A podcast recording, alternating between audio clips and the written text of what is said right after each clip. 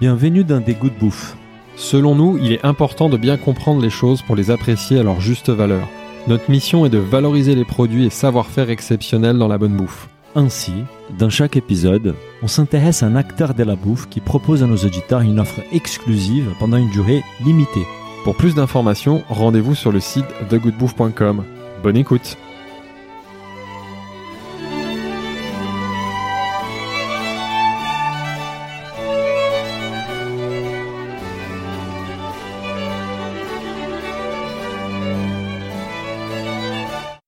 Bonjour à toutes et à tous, bienvenue dans ce nouvel épisode de Dégoût de bouffe. Je suis comme d'habitude avec mon associé Philibert qui est ravi d'enregistrer les premiers épisodes à l'étranger.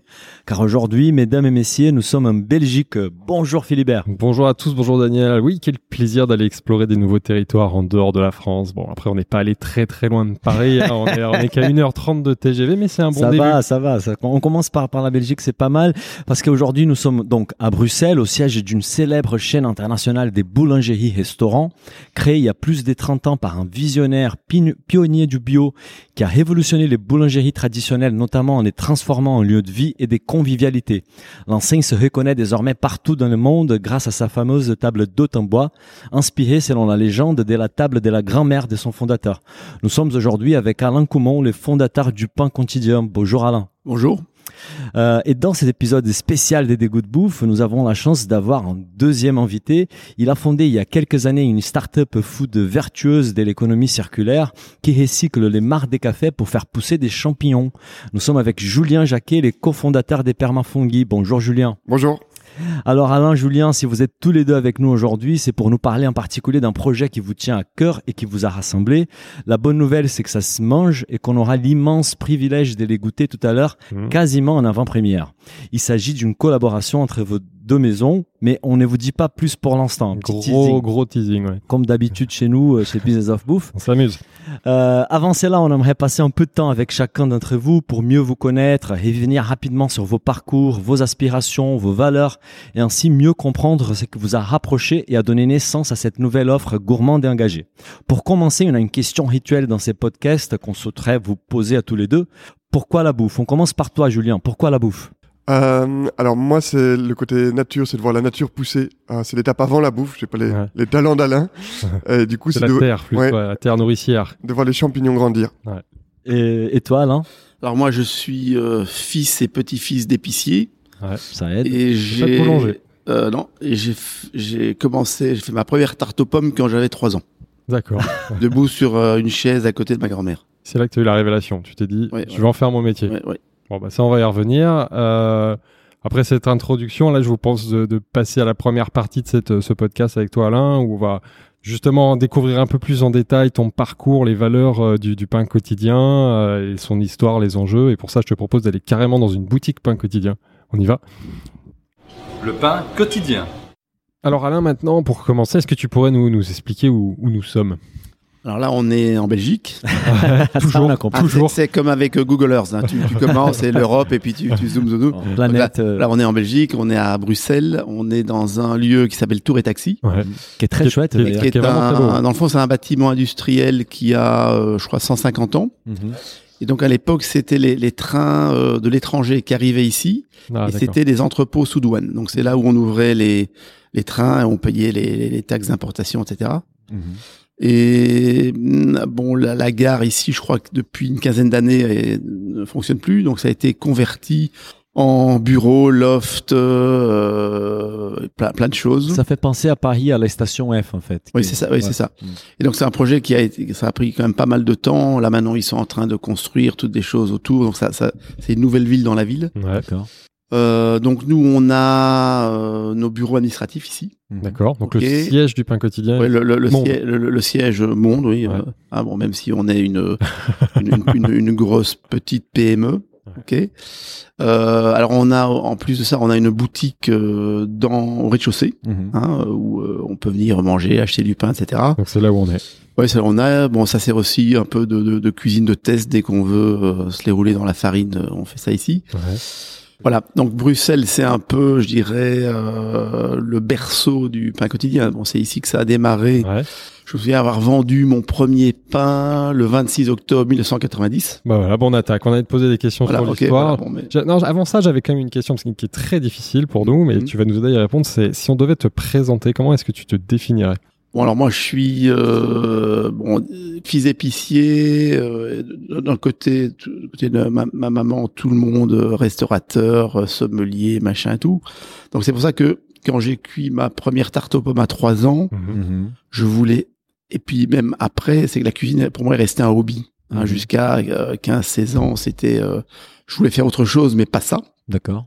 Bon, ça, ça s'est passé de vétérinaire, mais à un moment, il y a eu euh, mon père voulait que j'aille euh, à l'école euh, militaire pour devenir officier de l'armée, etc. Bon, c'était. ça aurait été moins drôle, ça. Ouais, moins drôle. je t'imagine moins dans l'armée maintenant qu'on a fait un peu connaissance. Voilà. Et puis, mais je voulais surtout pas la restauration. Quand je voyais du côté de, de, de, ma mère, c'était des fous.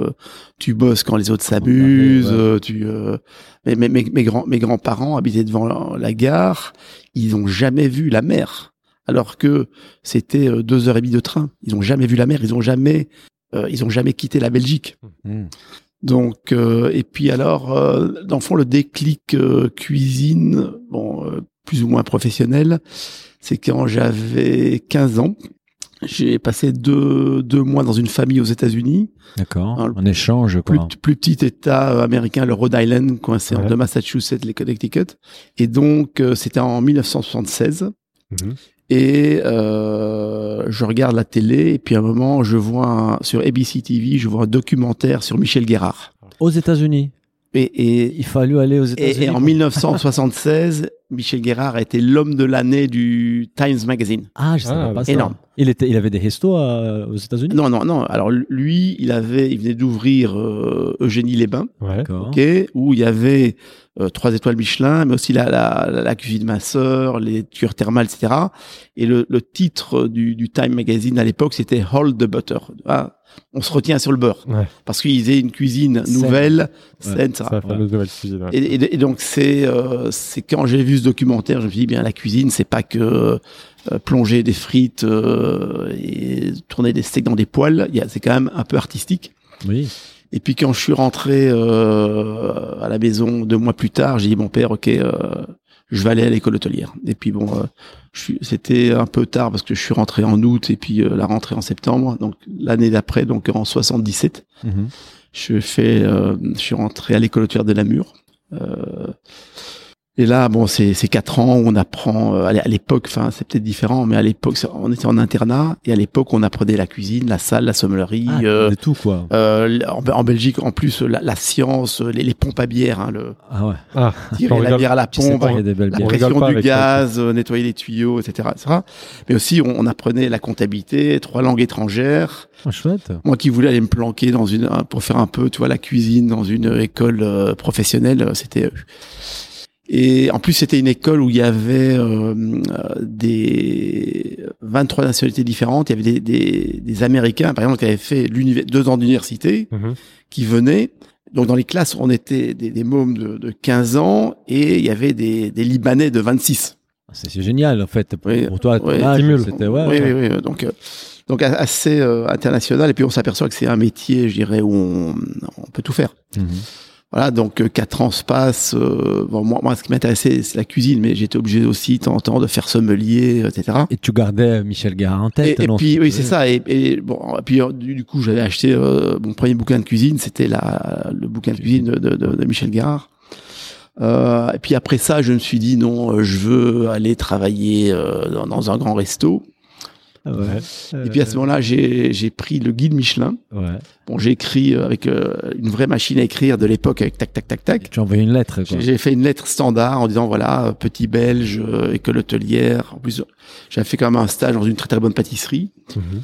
Et je dis voilà, je propose mes services euh, pour venir travailler un an sans rémunération. Sans rémunération? Et alors à l'époque, je crois qu'il y avait 13 ou 17 3 étoiles Michelin en France. Tu et j'ai la France Et j'ai fait une photocopie, une, à l'époque une, une, polycopie de, de, la lettre. Ouais. Et je l'ai envoyée à 17 euh, chefs. 3 étoiles. Et, et sur les 17, j'ai eu trois réponses positives. Ah, quand même. Bah, sans rémunération, ça aide. Euh, c'est un bon argument, t'as raison. Et, et puis, euh, et puis bon, pour venir, j'ai eu le choix, donc j'ai choisi euh, Georges Blanc à Venasse. Hein, où je suis descendu avec ma vieille Peugeot d'occasion qui, qui ne m'a pas lâché avant la destination. Mhm. Et puis là, euh, après six mois, Georges Blanc me dit, mais écoute, euh, si tu restes euh, un an chez moi, je te paye au SMIG.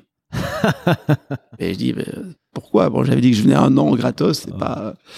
Et puis, euh, et puis il voit que, ben, tu veux faire quoi? Bah, J'aimerais bien aller bosser chez Michel Guérard. Et puis il a pris son téléphone, ah ouais. il a appelé Michel, et puis euh, quatre mois plus tard, j'étais à Eugénie ah. les Bains. Bravo, génial. Belle Donc, euh, mais aussi euh, panique parce qu'à un moment tu arrives dans la cuisine du bon Dieu, tu, tu... est-ce que je vais être à la hauteur, etc. Tu es face au maître. Voilà, donc voilà, donc c'est tu as fait combien de temps avec Michel Guérard Alors moi, j'ai à l'époque, le, il fermait trois mois l'hiver, donc c'est une saison. D'accord. Et puis après la première saison, il voulait que je reste, etc. Et puis c'est quand même le, le, fin fond du monde. Tu t'es payé euh, Voilà, j'étais payé. Euh, bon, euh, Payé, ouais. On est, enfin, aussi, euh, SMIC, bon, au niveau des heures, c'était. Euh, oui. faut, pas, faut pas regarder le taux horaire classique. non, mais on s'en fout. Bon, déjà, être. Oui. T'apprends, et là, t'as une école. Oui, oui, Puis après ça, j'ai fait une petite parenthèse. Je suis allé travailler à New York mhm. comme chef privé. Puis euh, après cet épisode à New York, je suis revenu en France. J'ai retravaillé à Paris pour Alain Sandras. D'accord, encore des belles maisons. bon, paix à son âme, Robuchon aussi. Mhm. Et puis j'ai fait un petit petit séjour aussi à, Venise, à Venise, à, Milan, mhm. chez Gualterio Marchesi, qui était à l'époque le seul trois étoiles italien. En Italie. Et, et, quand, est-ce que tu décides donc créer ton propre restaurant en fait et, donc, après, euh, je dirais euh, ce périple, je me dis ok bon on va retourner euh, en Belgique, c'est pas si mal que ça, mhm. à part la météo.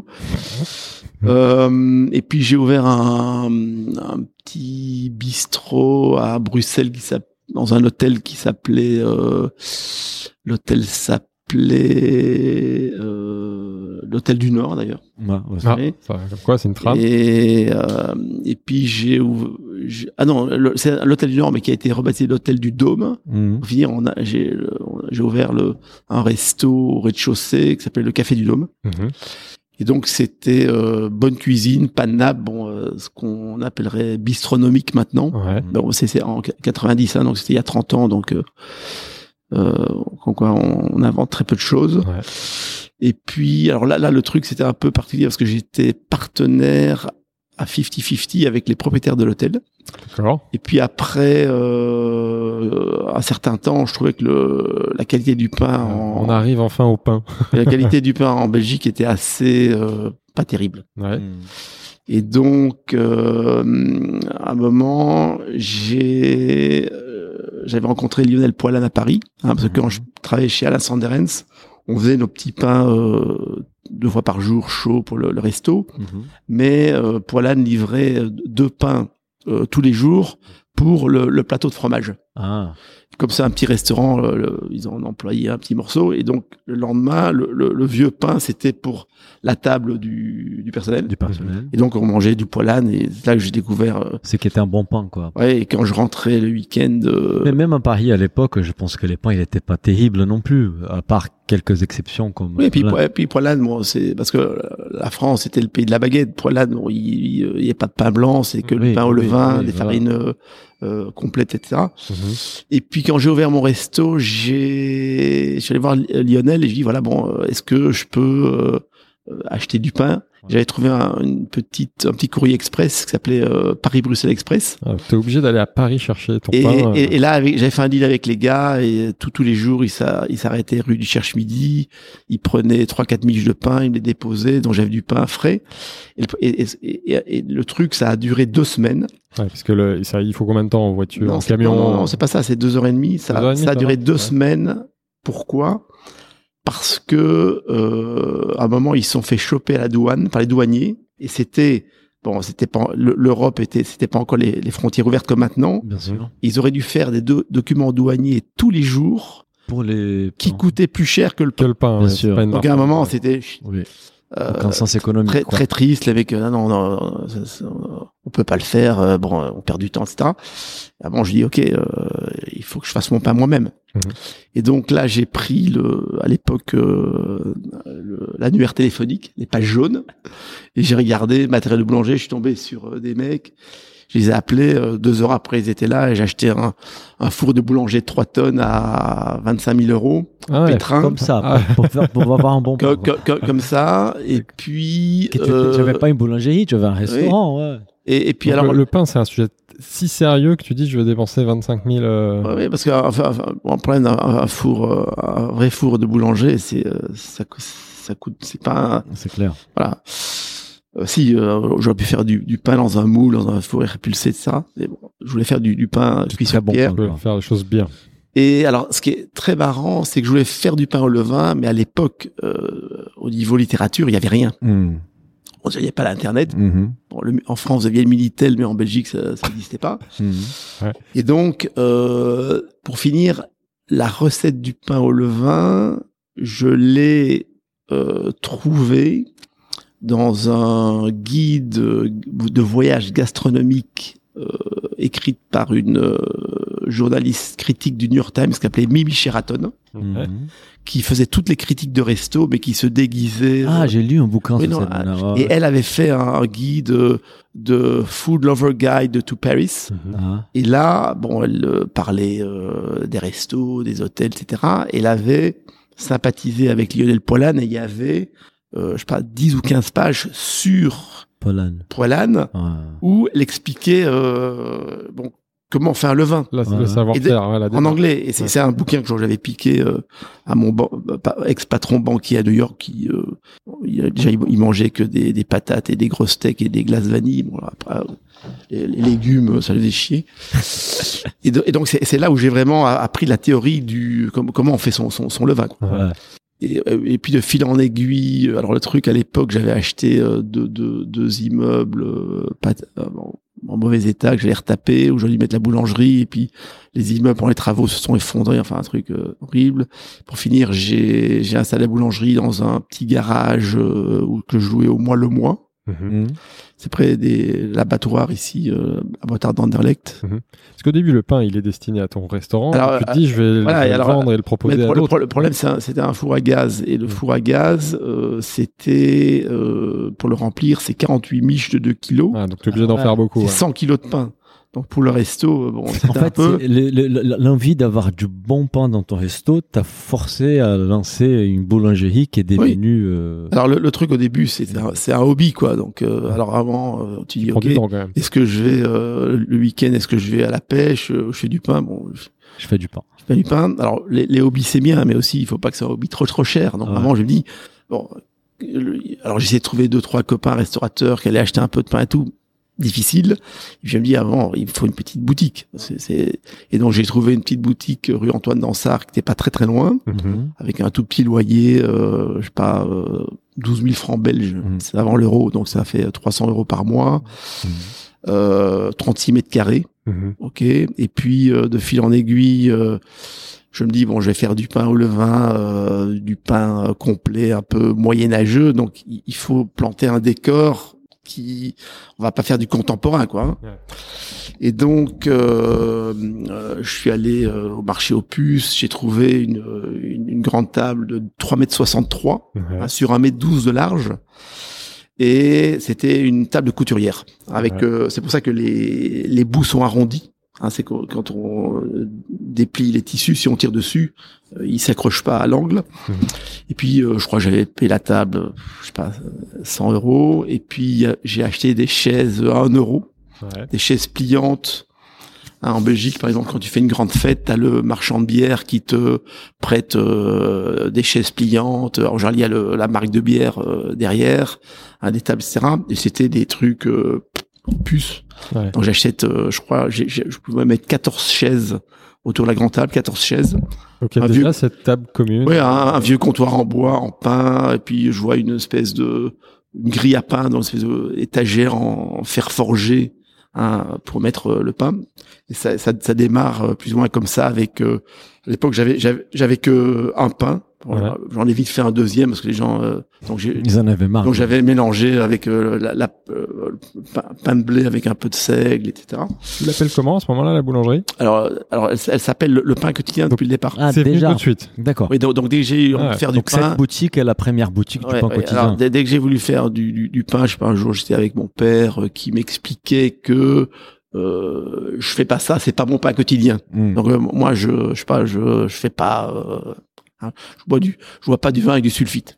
Ah, c'est pas mon pain quotidien. donc cette expression elle est restée. Ah tiens. Ouais we have the name. Donc du coup la boulangerie elle s'appelle le pain voilà, donc du coup aussi bon euh, je dépose le nom, hein, je fais un dépôt de marque euh, Bonne idée. Benelux hein, parce que euh, oui. En, Benelux Belgique Luxembourg, on avait un, un bureau de marque euh, commun commun. Commun bon, je fais ça tout seul sans avocat, ça coûte je sais pas moi 100 euros un truc comme ça. Euh, et puis bon, on démarre. J'ai un, une copine euh, graphique qui me fait un petit logo qui est toujours le logo actuel. C'est fou ça en fait à l'époque. Et, qui me facture le, qui me facture le logo, je sais pas pour 200 euh, euros. 200 euros et puis en plus elle me donne déjà dans le prix j'ai 500 enveloppes avec le logo imprimé dessus les hein, les, les, les, les, lettres en tête etc donc tout est là Hein, le, le pain au levain, le, euh, le mobilier, etc. C'est déjà donc une boulangerie qui est aussi un espace de dégustation. alors le, alors, le, de restauration. Alors, le, alors le, truc au départ, je me dis bon, je, je, vais faire une fournée de pain par jour, 100 kilos, le vendre, mais je vais remettre euh, une petite nana sympa derrière le comptoir hein, ou un petit euh, un petit beau gosse sympa derrière le comptoir. Bon, ça va coûter un salaire. Pour vendre du pain, ça va être compliqué. Alors pour finir, euh, il y a un marchand de café qui me donne la machine gratuite et qui me vend le café quatre fois le prix. Et euh, je reçois euh, un, un, petit frigo de porte du InBev, un marchand de bière, Stella, etc et euh, il me donne un petit frigo de porte et dans le fond ce petit frigo de porte pour mettre euh, bon six bouteilles de bière devient la cuisine. Et donc dès, le départ c'est un, one woman show et donc c'est on vend deux sortes de pain deux, deux, gâteaux que je fais dans mon restaurant que je fais glisser euh, dans la boulangerie euh, et on, on, on vend euh, du café du, du, jus d'orange qu'on fait même pas nous-mêmes, euh, frais mais livré par le, le crémier. Et il y a euh, il y a cinq tartines de salade. Euh, il y a pas de soupe, il y a pas d'œuf, il y a vraiment très très peu de choses. Et puis euh, très très vite, euh, oui. Alors entre temps, bon, entre temps quand j'avais mon resto, j'avais quand même écrit un petit livre de cuisine, mm-hmm. bon qui avait été que j'avais écrit pendant l'année de construction du restaurant et que euh, bon, qui est quand même fini, euh, qui a été publié chez Lafon et que signé par Michel Guérard. Donc c'était pas euh, bon un petit coup de bol. Hein, Parfois dans la vie il faut. Ça aide. Et, donc quand j'ai ouvert la boulangerie, l'attaché de presse de Robert Laffont en Belgique, bon, je l'ai engagé pour s'occuper du de la promo. Donc le, le jour, le 26 octobre 1990, quand j'ai ouvert la boutique à 7 heures du matin, alors le, le, truc c'était la boutique était ouverte de 7h à 7h, 7 jours sur 7. 7 7 7. OK. Et donc ce, ah, 7 7. Oui, et, pour, le, pour, le, premier jour, je crois que la la la PR bon euh, assez professionnelle connaissait tout le monde. Elle avait euh, je crois que j'ai pris 14 petits déjeuners mais espacés je crois que un quart d'heure. Mhm. Donc j'ai bu 14 cafés, j'ai mangé 14, euh, tartines, de confiture, etc. il faut donner de sa personne. Et, puis euh, trois jours plus tard, dans le quotidien belge, disons le, le plus, en francophone le plus diffusé, qui s'appelle le, Soir. le Soir. On a eu une, enfin une page, une page complète. Euh, Donnez-nous notre pain quotidien. Magnifique. Gros coup de pub. Ah, mais le truc, explose quoi. Ça vient, ça vient trop vite. Euh... toi, t'es pas prêt. Non, la, la, la, de lancer? La, la, fournée par jour que je faisais, mais c'est plutôt une fournée tous les deux jours. C'est pas au levain qui se gardait, etc. Ouais. Là, c'est trois fois par jour. Quoi. Et, là, ça arrive et puis à un moment, c'est et c'est, ça commence à devenir du jour et nuit, un truc euh, complètement débordé. Et les restos, tu l'as fait quoi avec les restos? Tu l'as fermé en moment Non, non, non, Alors le, le, le resto, j'étais toujours euh, associé avec euh, les gens de l'hôtel. Et puis à un moment, eux, ils ont euh, vendu l'hôtel à un groupe hôtelier espagnol NH. NH. Ah oui, voilà. Ah. Et du coup, maintenant. j'ai été vendu plus ou moins avec l'hôtel. Et puis à un moment, je dis, je m'en vais quoi. Je, m'en vais. Donc, le pain quotidien était ton. Oui, non, non, évidemment, bon, je me suis, bon, je suis passé, bon. De, euh, du restaurant un peu gastronomique euh, à la tartine au jambon. comment t'expliques ce succès à ce moment-là? C'est l'offre, c'est le pain qui est vraiment différent de ce bah, qui se passe à l'époque, c'est le, lieu de vie? Bah, le, le, le, pain déjà est très très bon et puis aussi euh, on est pris d'assaut par euh, les branchés. Donc c'était la rue Antoine Dansard. Branchés. Ah, à, l'époque, c'était toutes des petites boutiques pas très très chères, uh-huh. mais c'était tout un petit peu les les petits couturiers alternatifs, etc. Uh-huh. Et donc c'est une rue euh, où les grandes marques n'existaient pas, mais c'était très, mais c'était un truc ultra branché. C'était le, tu étais au bon endroit, très artsy, etc. Pour un concept qui était nouveau. En fait. Oui, voilà. Et, puis euh, pris, pris, euh, pris d'assaut par euh, les branchés. Il y avait quatre, les gens se battaient pour s'asseoir autour de la table. On avait un, toi, même, même le week-end, on avait un petit, il y avait un petit radiateur au bas. Il y avait six personnes assises sur radiateur en train de Enfin, c'était le débordé, c'était le voilà la galère, enfin, pas, la guerre, bah, la bonne galère. Oui, la bonne galère. Mais on n'avait même pas de caisse enregistreuse. C'était une boîte à cigares. On mettait l'argent dedans le soir. J'ouvrais la boîte à cigares. Espérons que mes employés m'ont laissé un peu d'argent dans la boîte. Ah, et, sur le pain, véritablement, ce qui fait la différence, c'est quoi? C'est le fait que ce soit du pain au levain. C'est oui, parce que le bon, le, le, le, le pain au levain, bon, je dirais. Euh, alors, parce que maintenant ça se trouvait pas ailleurs avant, à l'époque. Non, non, ici, alors le, pain au levain, c'est pareil. C'est que même il y a des boulangers qui font du pain au levain, mais ils, ils dopent quand même, ils mettent un peu de levain, un peu de levure, que ça aille plus vite. Mmh. Donc enfin, un, toi, tu mettais, tu mets pas de. Voilà, non, c'était à l'époque. Voilà, tu les laisses pousser. Quoi. Et, donc c'est un process de 8-9 heures hein, pour euh, assez, euh, c'est long quoi. Hein.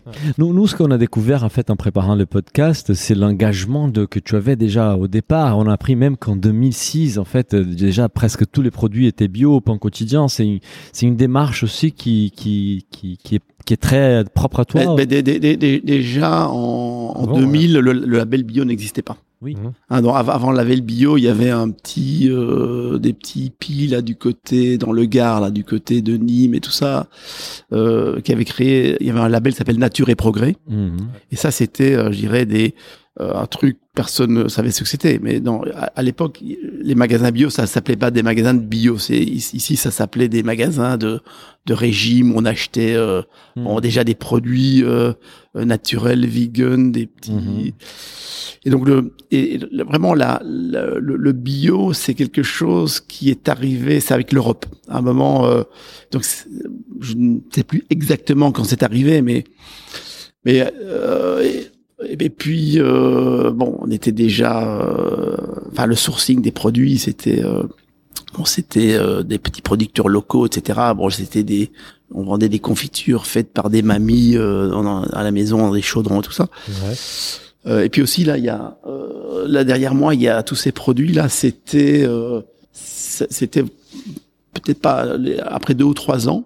Ah, assez vite, tu as, commencé à développer tes propres produits euh, Non, non, ça, ça c'est des produits qui viennent de Tunisie. Et puis, après deux, trois ans, j'ai un copain journaliste qui me dit, tiens, euh, je travaille pour une fondation qui fait des projets dans les pays en voie de développement, mais c'est des, c'est pour développer des, une activité économique. Mmh. Et ce qui se passait à l'époque, c'est que par exemple en Tunisie, qui était, je crois, le deuxième ou troisième plus grand producteur d'huile planétaire, mhm. c'est que toute l'huile d'olive était achetée par le gouvernement, était vendue euh, en, je sais pas, en, bateau citerne, en pétrolier, pour avoir des devises étrangères. Ouais. donc c'est-à-dire qu'en Tunisie, les euh, un moulin d'huile d'olive ne pouvait même pas vendre de l'huile d'olive aux Tunisiens. Donc les Tunisiens manger de l'huile de soja américaine. Non. C'est interdit. Bon, il y avait quand même un, un président un peu fort à l'époque. Okay.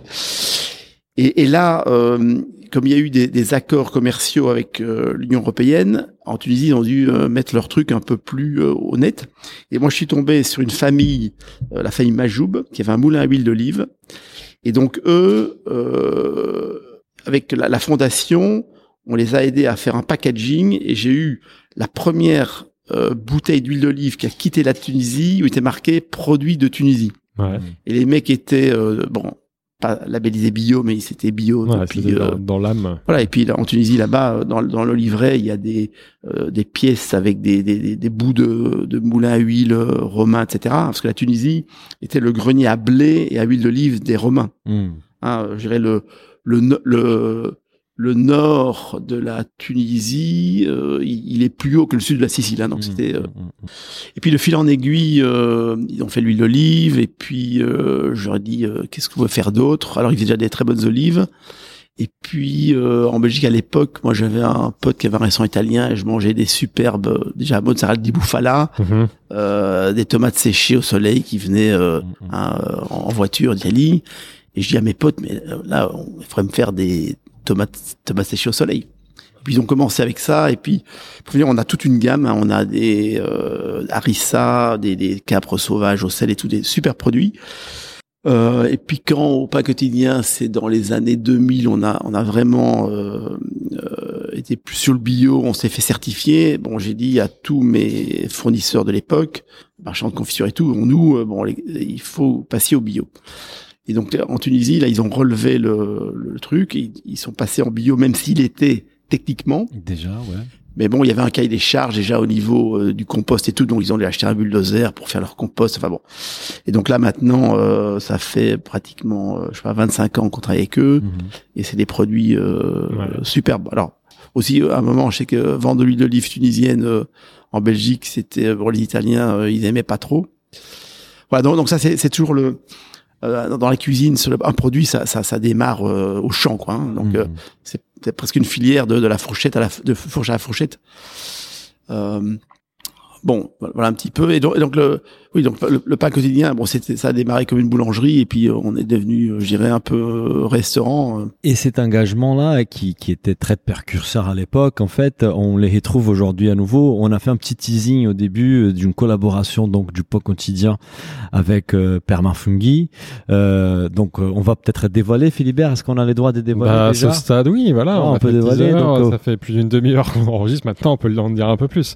donc, en fait, c'est qui vous avez il y a une collaboration avec Permafungi qui est assez intéressante. Est-ce que tu peux nous raconter déjà de quoi il s'agit, comment vous l'avez rencontré, et quels sont les produits aujourd'hui? Parce que apparemment, c'est, on a bien compris, c'est une relation qui date déjà un petit peu. Et, qu'est-ce que, quels sont les produits que vous avez développés ensemble? Bon, comme, comme beaucoup de, de, de rencontres, hein, on s'est rencontrés par accident.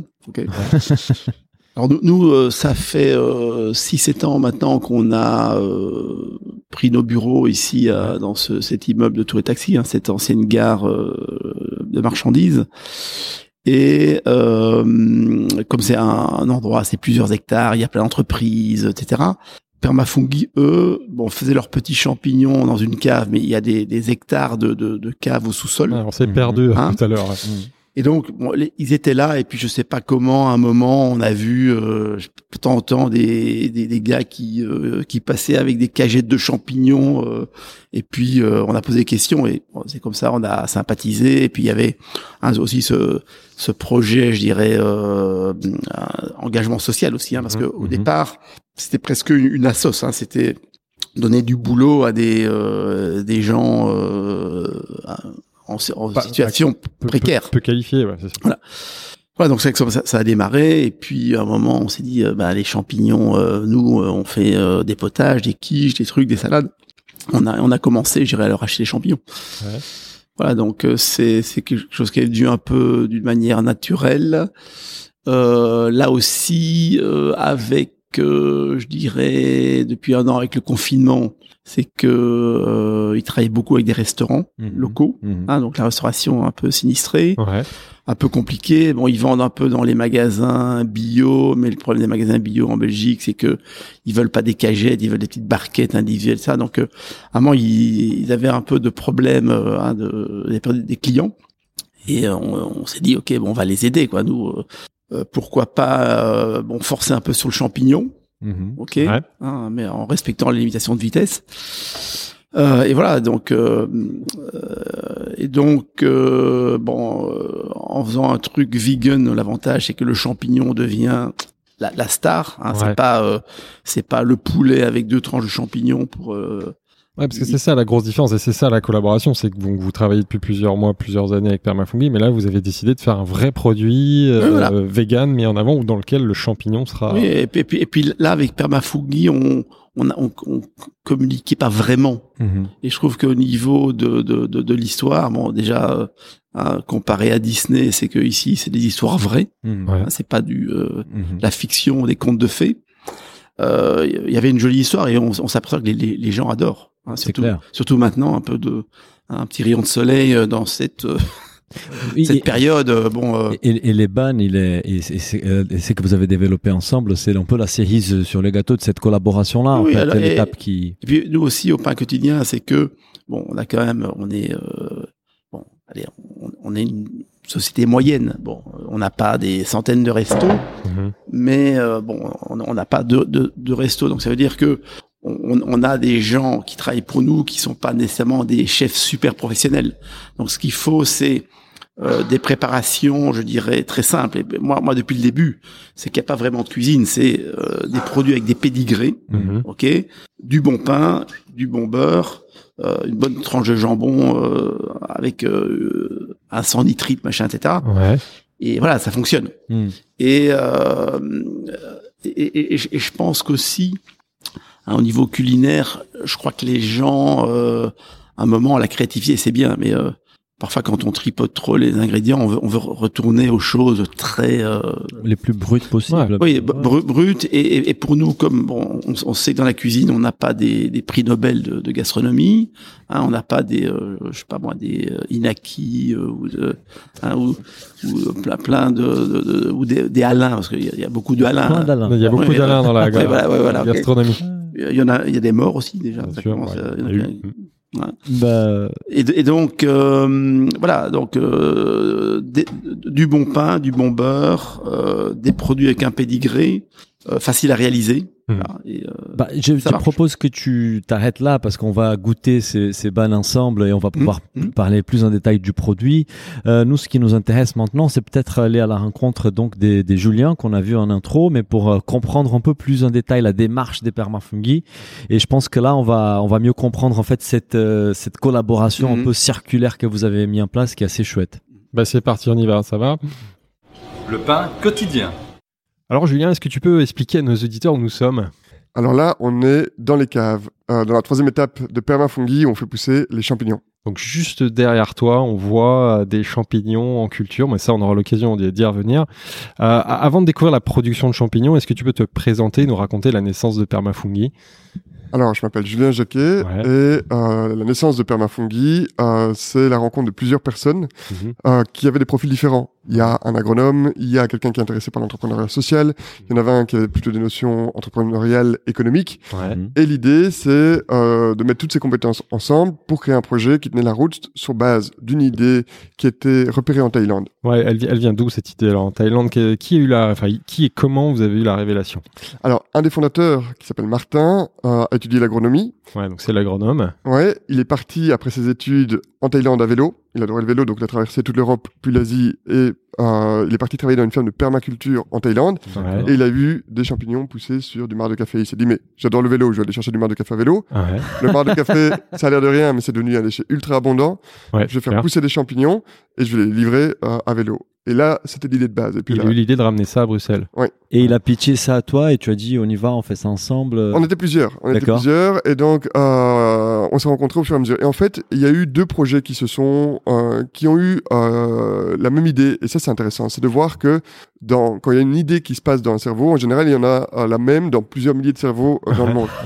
Alors comment ça peut se faire? C'est que en même temps, il y a un livre qui s'appelle L'économie bleue qui parle non pas de l'économie verte de polluer moins, mais l'économie bleue qui est de ne plus polluer du tout, qui parlait de ça. Alors, est-ce que c'est euh... Pas spécifiquement du, du des, des, champignons poussés dans des mares de café, ou l'idée de l'économie circulaire, de récupérer des déchets? Il parlait de l'économie qui ne pollue plus du tout, mais il donnait l'exemple des champignons. Alors, est-ce que les Thaïlandais se sont inspirés de ce livre qui est devenu un best-seller? C'est un Belge qui a écrit ça, mais c'est devenu un best-seller. Est-ce que c'est l'inverse? Mhm. Ça, c'est une bonne question. Ouais. Mais disons qu'il y a deux projets qui ont eu cette idée de dire, mais ça, il faut le ramener et euh, ces deux projets sont rencontrés. On s'est dit, il y a plus d'idées dans, dans six têtes que dans une. Et du coup, on est. Ça n'existait pas ailleurs. C'est vraiment la, c'est les Thaïlandais qui ont trouvé ça ou c'est des études scientifiques? Comment eux-mêmes ont trouvé qu'on pouvait cultiver des champignons sur du marc de café? Alors moi, je suis pas vraiment à l'aise avec l'idée d'invention. C'est le champignon, il pousse mm. sur ce qui est organique. Alors là, il faut retrouver notre humilité d'humain et de se dire, on n'a rien inventé. Les champignons, ils poussent sur des feuilles mortes, ils poussent sur du marc de café. Mm-hmm. Par contre, ce qu'on a inventé, c'est que un système où on utilise 3% ou 2% du café et qu'on jette 97%. Et qui a ce marc de café dans la ville? Et euh, que le champignon, c'est le dégradé. Et ce qui est magique, c'est que non seulement on a le champignon, mais que le champignon a transformé le marc de café en compost. Donc on n'a plus de déchets. Mm. Et donc, je dirais que, en tout cas, nous, on, on revendique pas du tout euh, l'invention de ça. Mais par contre, ce qu'on revendique, euh, et on revendique en général pas les idées, mais la façon de le faire. c'est le fait de le mettre en œuvre. Et, et, au départ, c'était quoi l'ambition en fait avec ces projets? Vous voulez constituer une entreprise, une licorne qui vaut des milliards de dollars ou c'était un projet plutôt social? Comment quelle, quelle était la vision au départ? La vision au départ, c'était de contribuer à la résilience urbaine, c'est-à-dire comment la ville de demain peut surmonter les chocs en recyclant un déchet, en, en, en produisant de l'alimentation locale, en créant de l'emploi qui est peu valorisé en ville, en minimisant les énergies fossiles. Et donc, vous voyez que c'était pas si simple parce que ces six personnes qui se sont rencontrées avaient des objectifs différents et donc on s'est cassé pas mal la tête sur le concept. J'imagine. Ouais. Et essentiellement sur le côté social et environnemental. Mhm. Et pour nous, le côté économique, et ça c'est resté, euh, a toujours été un, moyen. Mhm. Et ça paraît évident aujourd'hui, mais euh, je pense que déjà il y a sept ans, ça l'était moins. Mhm. Et même si c'est évident, on a du mal à le faire, de, de mettre l'économique au deuxième plan, parce que c'est stressant évidemment l'économique, c'est ce qu'on voit. Et au final, euh, moi, je j'aime bien cette idée que les idéalistes se professionnalisent et deviennent rentables, mhm. parce que si dès le départ on vise la rentabilité, mhm. il y a plein de choses qu'on fait pas. Moi, j'ai un, exemple que j'aime bien, c'est que si on le fait, le mar de café, ça coûte cher. Euh, on l'a gratuit, mais il faut aller le chercher à vélo tous les matins. Bien sûr. Et si on n'a pas cette idée folle de prendre un mi-temps pour aller chercher du marc de café à vélo, mhm. on n'a pas le système qu'on a avec le pain quotidien aujourd'hui, qui est la logistique inversée qui ne coûte plus rien. Si directement on avait dit on n'a pas besoin de marc de café, euh, ça, aurait été plus économique, mais on n'aurait pas du tout eu le côté social environnemental. Et donc je crois que notre notre euh, notre euh, sensibilité à ces notions-là au départ donne le permafungi d'aujourd'hui qui atteint sa rentabilité après. Alors du coup, tu as parlé de toutes ces ambitions qui se qui étaient incarnées par les six personnalités. Alors comment elles se, sont retrouvées? Que, Comment tu résumerais du coup le concept aujourd'hui de Permafungi? C'est quoi Ça commence par la collecte déjà, euh, qui se fait à vélo. Tu peux nous expliquer les grandes étapes et ensuite on viendra sur la production. Oui, alors il y a trois activités ouais. La première, c'est euh, de récolter du marc de café. Mhm pour produire des champignons. Et là, on peut rentrer dans le détail sur toute la, production de champignons. Mhm. Et j'ai juste une question avant de te laisser partir et nous expliquer tout ça. Pourquoi les marcs des cafés et pas une autre substance? Évidemment, il y a beaucoup de marcs des cafés qui sont gaspillés parce qu'on l'utilise une fois pour faire le café et on les jette. Est-ce qu'il y a peut-être d'autres matières qui peuvent aussi, comme tu dis, les, champignons ils poussent partout sur n'importe quelle matière organique. Pourquoi vous êtes allé strictement sur les marques des cafés? Alors, on fait des choses plutôt loufoques et donc il y a des choses pour lesquels c'est bien d'avoir euh, une espèce de maîtrise. Mmh. Ce qui est bien avec le marc de café, c'est qu'il est constant, on en a tous les jours. Et alors, euh, et pour vous euh, de nouveau un autre exemple pourquoi le, concept a été assez loin, c'est que le marc de café, il est pasteurisé, il passe dans la machine à café à l'eau bouillante. Ah. Et le monde du champignon, on y reviendra, c'est le monde de l'invisible. Il y a des champignons partout. C'est-à-dire que si on ne pasteurise pas, on fait de la nourriture de champignons et c'est pas le pleurote qui vient, c'est tous les tous les champignons. exactement. Donc comme euh, le trichoderma, c'est le, verre que vous voyez sur vos citrons, ah, il est bien plus fort que le pleurote par exemple. Et donc nous on se disait mais c'est fabuleux, on va utiliser l'énergie de la machine à café une deuxième fois. On doit plus pasteuriser. ouais, qui pasteurise, c'est ça. Euh, et on doit pas stériliser, pasteuriser, c'est-à-dire un petit peu un petit peu moins, mais ça veut dire que euh, on peut utiliser cette énergie une deuxième fois et économiser euh, c'est une économie oui, ça euh, financière, mais déjà pasteurisé. Génial. Et c'est pour ça qu'on va le chercher tous les jours. Donc le marc de café, il faut qu'il soit frais. Il faut qu'il soit frais, exactement, et pasteurisé. Et donc le marc de café, il est là tous les jours. Euh, il est en quantité, euh, il est organique. Euh, pour nous, c'était essentiel qu'il soit bio pour faire pousser du champignon bio. Mhm. et euh, bon, on pourrait parler des, des feuilles mortes, mais le, problème c'est que euh, en été il y en a moins. On pourrait parler de la drèche de brasserie parce qu'on est à Bruxelles évidemment. Euh, ah brasserie... ça marcherait On pourrait faire pousser des champignons Alors, sur la. De nouveau, les restes de bière du coup. C'est tout un process à développer. La drèche de brasserie, on le, c'est moins régulier, c'est pas tous les jours. Mhm. C'est des toutes grosses quantités et ça s'oxyde très vite par exemple. Ah. Donc on pourrait le faire, comme on pourrait faire d'autres champignons. Disons que marc de café et pleurote, c'est l'exemple le plus facile. Surtout comme tu dis, des marcs de café on en a toute l'année. Mm. Et, pourquoi les pleurotes en particulier, pas une autre variété de, de, de champignons alors le pleurote, il y a deux raisons. Euh, le pleurote, la première chose, c'est que c'est un champignon qui est robuste. Hmm. Et donc, il se combat assez bien avec les, les autres les champignons qui sont présents. Il faut se rendre compte qu'une champignonnière industrielle, euh, c'est sas de sécurité, c'est pasteurisation, c'est... Nous, on est dans des caves, on reproduit la nature, on chauffe pas, on, on fait les choses naturellement. Hmm. Et donc, le pleurote est capable de faire ça. Et l'autre chose, c'est que c'est un champignon qui est ultra apprécié. Mm. Euh, dans la consommation, c'est deuxième ou troisième. Il est un peu en compétition avec le, shiitake. Le, premier, c'est l'agaric, le champion de Paris.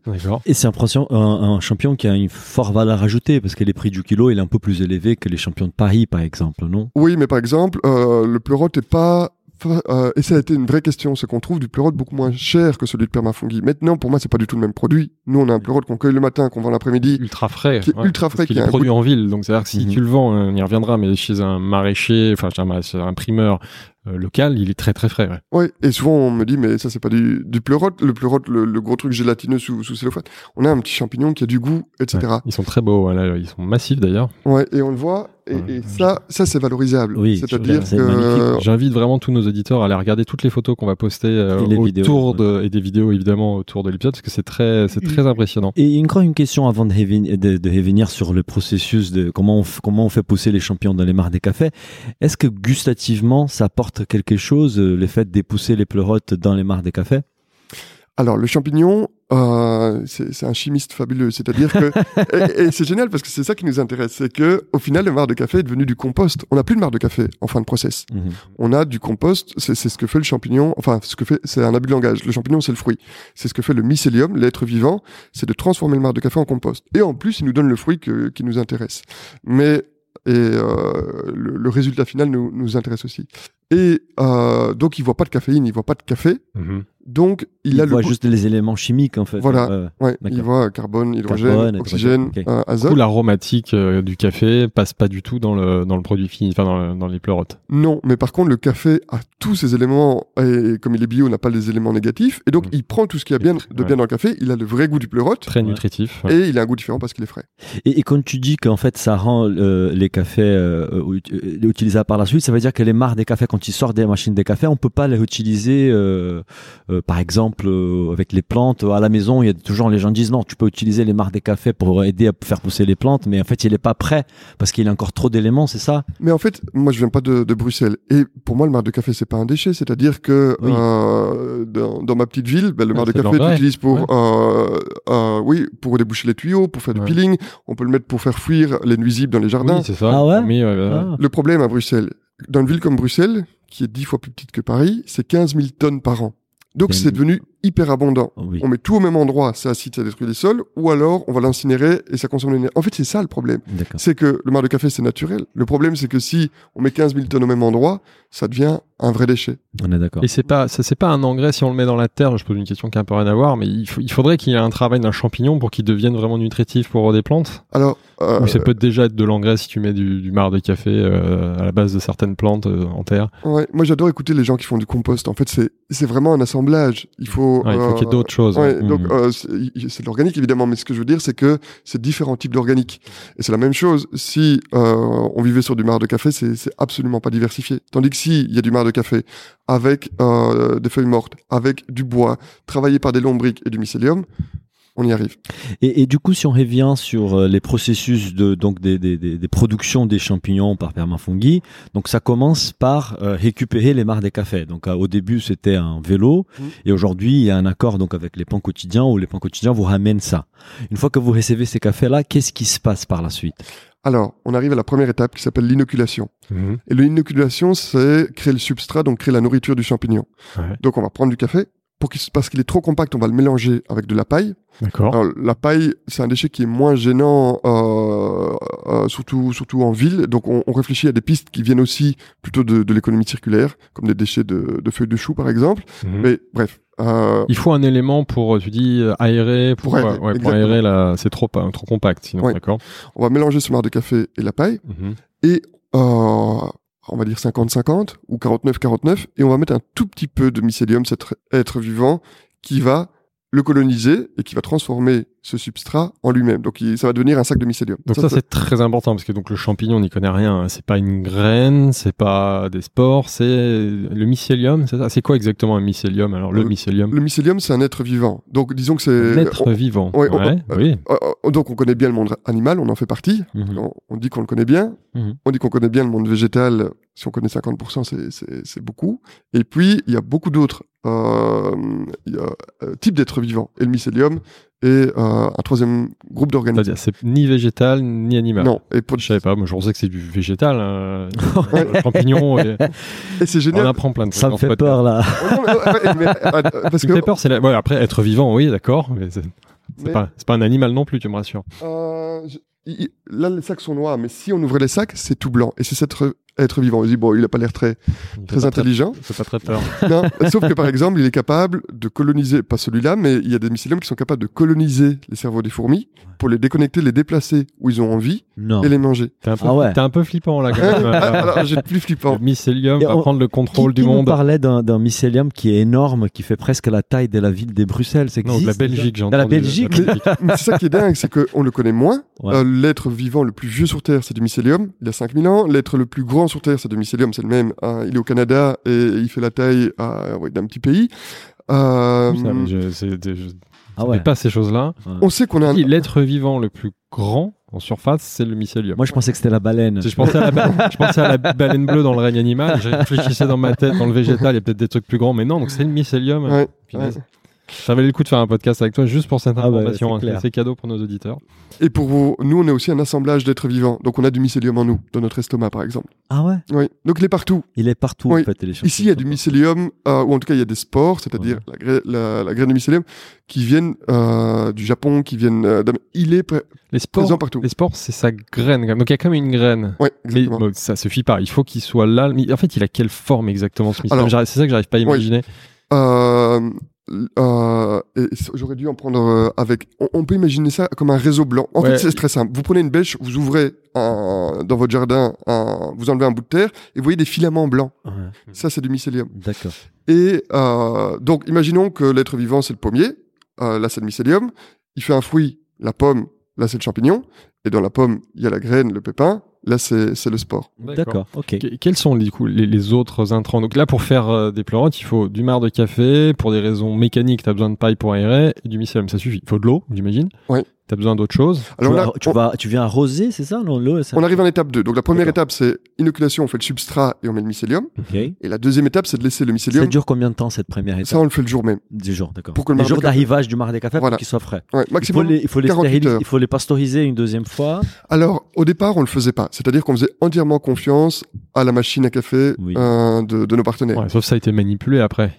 Non, parce que nous, on les a formés pour qu'ils aient une petite boîte euh, hermétique euh, qu'on va chercher tous les jours. Ah, les partenaires, les cafetiers, il faut qu'ils respectent un, process pour pas pour pas contaminer, c'est ça le, le de café. Oui, la première semaine, on trouve des petits pots de lait, on trouve des, des petites cuillères en bois. À un moment, on, on fait cette formation pour, pour éviter qu'il y ait d'autres champignons, d'autres germes, d'autres trucs euh, qui que tu, qui vont se développer que tu voudrais pas dans tes dans tes sacs. Ok? Parce que c'est ça le danger, on le voit pas. Si on le fait mal, en troisième étape, au lieu d'avoir tous des pleurotes qui sortent, on a un gros sac vert qui pue l'humidité. Et donc on a c'est moins intéressant. c'est moins c'est moins bon. ça se vend moins cher. D'accord.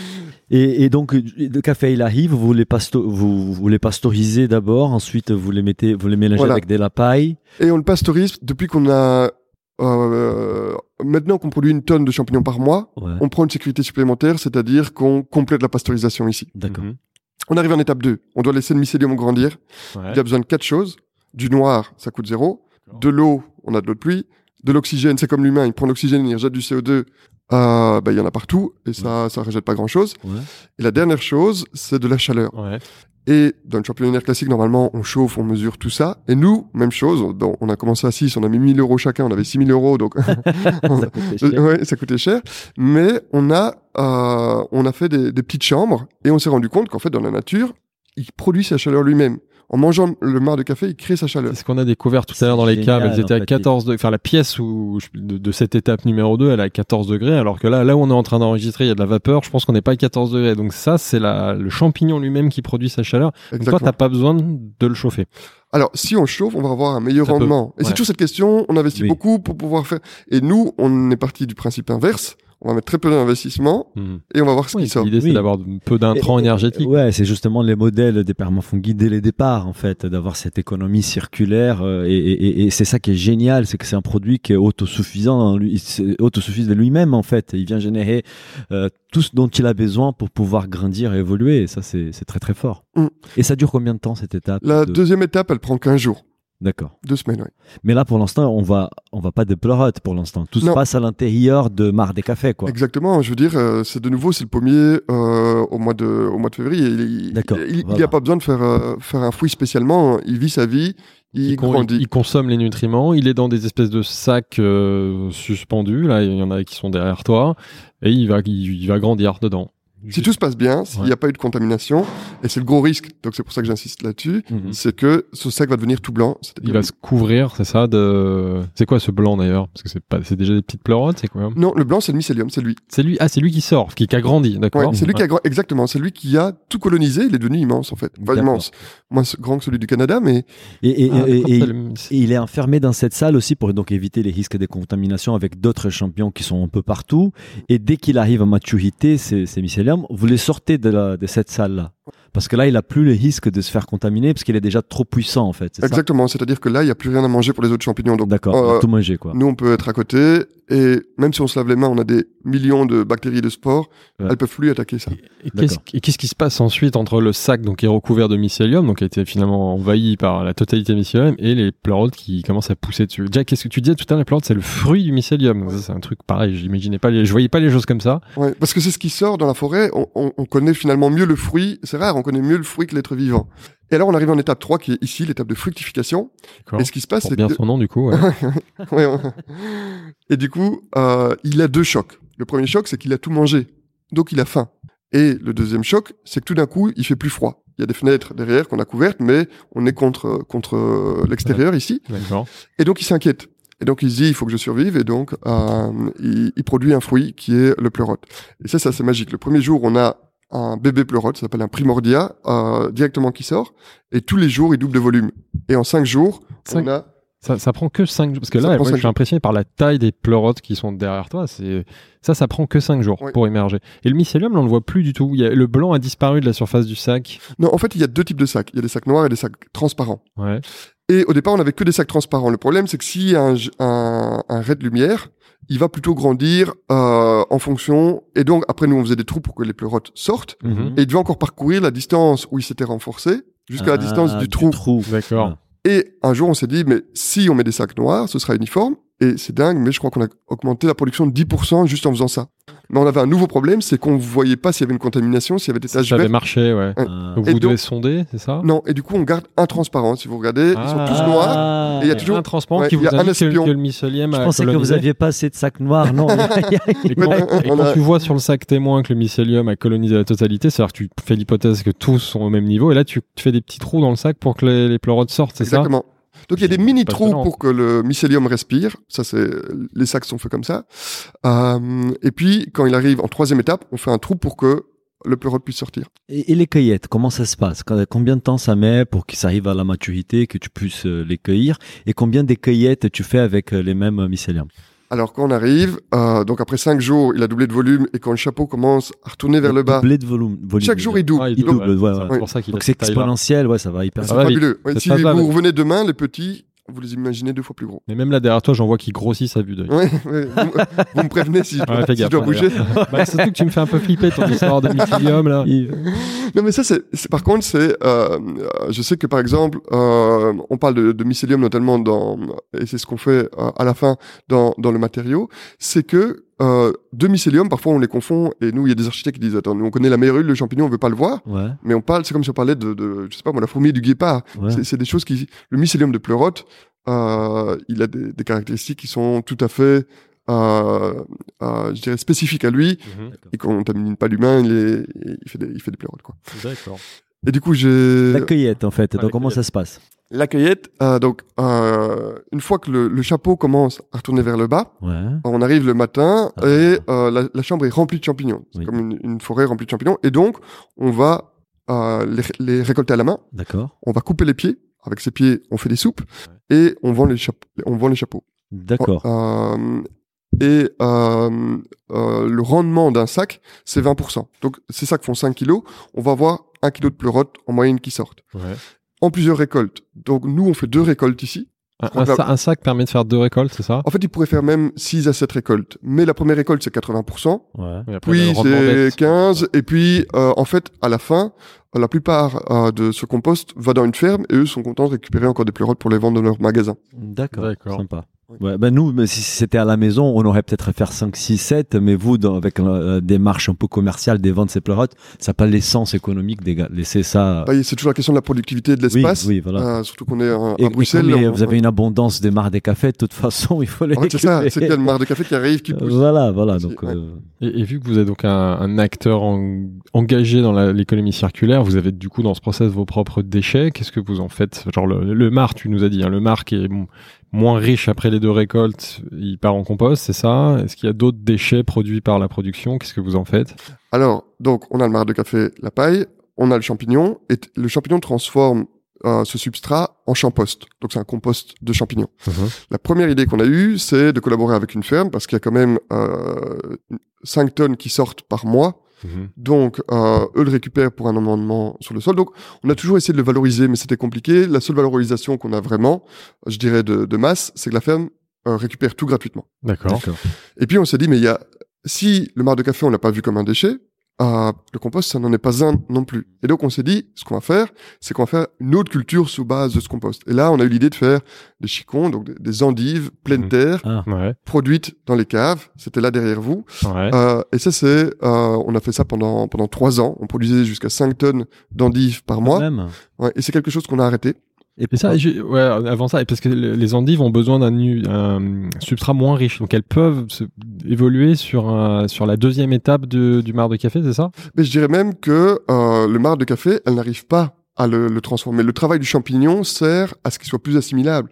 Le Mais il a encore, il a encore de la richesse ah nutritive. en fait, il est plus proche de l'humus que euh, que le mar de café. De la terre. Donc ça peut on peut euh, voilà on peut faire cultiver des bon, des chicons comme tu dis des endives pour nous. Ouais. euh, d'accord très bien très c'est ce qui se passe dans, dans, dans notre sol c'est que euh, l'arbre il pousse pas sur la feuille. Il y a le mycélium les lombriques qui l'ont transformé. Mm-hmm. et puis lui euh, prend l'humus. Nous c'est la même chose. Le champignon transformé le mar de café en quelque chose d'assimilable qui servait à faire grandir le ça vous avez dû arrêter pourquoi alors alors il y a deux raisons euh, je dirais, il y a euh, une raison qui est que c'est en fait, là, on est dans, dans le champignon, un monde propre, un monde euh, où on fait attention à toutes les contaminations. Mhm. Et le chicon, ça pousse à partir de la chicorée qui vient en direct de la ferme avec le terreau. Donc, c'est deux. Nous, on voyait une complémentarité, une symbiose. Mhm. Euh, dans la nature, ça peut se faire. Euh, dans et nous, on a besoin d'une certaine stabilité. C'était pas si simple. Surtout que le travail du, du chicon est moins intéressant. C'est enlever des feuilles. C'est vraiment un travail qui est qui est moins valorisant. D'accord. Ça, c'est la raison, je dirais, euh, que euh, qu'on trouve qu'on trouve chouette. La raison qu'on trouve moins chouette, c'est que on devait le valoriser à 5 euros. Euh, et il était plein de terre. économiquement, pour vous y retrouver, pour couvrir vos coûts de revient. Ouais. Et on arrivait à valoriser une grosse partie chez les spécialistes, les restaurants qui disaient il a un goût incroyable, il est plein de terre, il est plein.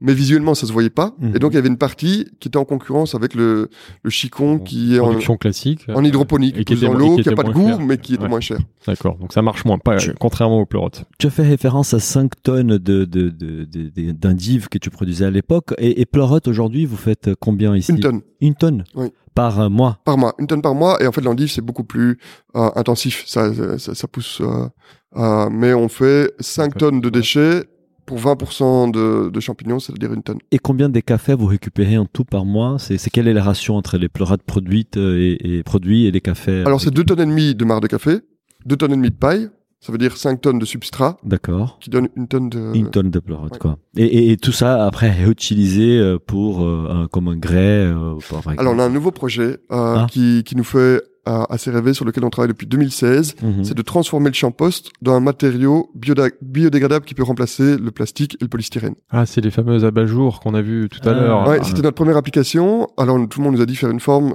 ça va pas être possible. Et aujourd'hui, tout le monde nous dit votre design il est un peu dégueu. Et en fait, c'est génial. Ça veut dire qu'on nous parle plus de la forme. On est d'accord. Et donc on avance. Oui. Ouais, super ça. Et ça, on, on va retrouver dans la boutique euh, de, du pain quotidien. On va en faire des photos. Les premiers qu'on a vendus, ils sont à l'étage du pain quotidien. Et ce qui est, enfin, ce que moi j'aime bien voir, c'est qu'il vieillit. C'est comme, euh, c'est organique. Donc on voit euh, des taches comme s'il avait été au soleil ou. Euh, moi, je trouve ça très beau. C'est. Il va pas, il va pas se dégrader dans le temps. Ça, ça reste une matière. C'est un plastique euh, naturel. Enfin, je sais pas comment on peut dire ça. Oui, ça reste dans le temps? Mais alors c'est ça qui est intéressant, c'est que au lieu de se dire euh, de faire toutes les analyses, nous on en a fait un et puis on voit comment il évolue.